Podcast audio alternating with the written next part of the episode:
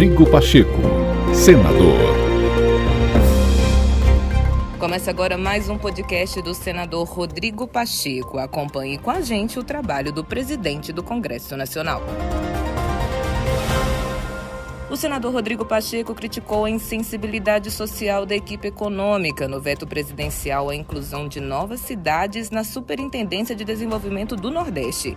A Sudene voltou para a pauta do Legislativo este ano, quando foi aprovado por unanimidade o projeto de lei que incluiu 81 novas cidades mineiras na área de atuação do órgão.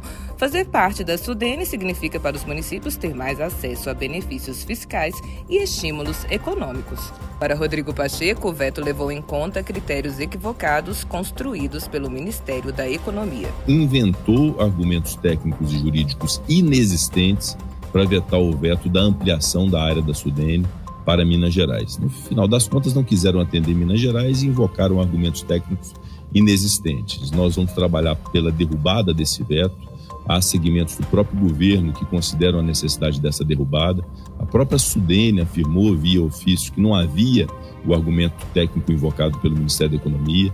O ministro Rogério Marinho, igualmente do Desenvolvimento Regional, apoia o projeto. Eu considero que o próprio presidente da República desejava sancioná-lo, mas infelizmente o Ministério da Economia impôs esse obstáculo que haverá de ser superado pelo Congresso Nacional. Rodrigo Pacheco, senador.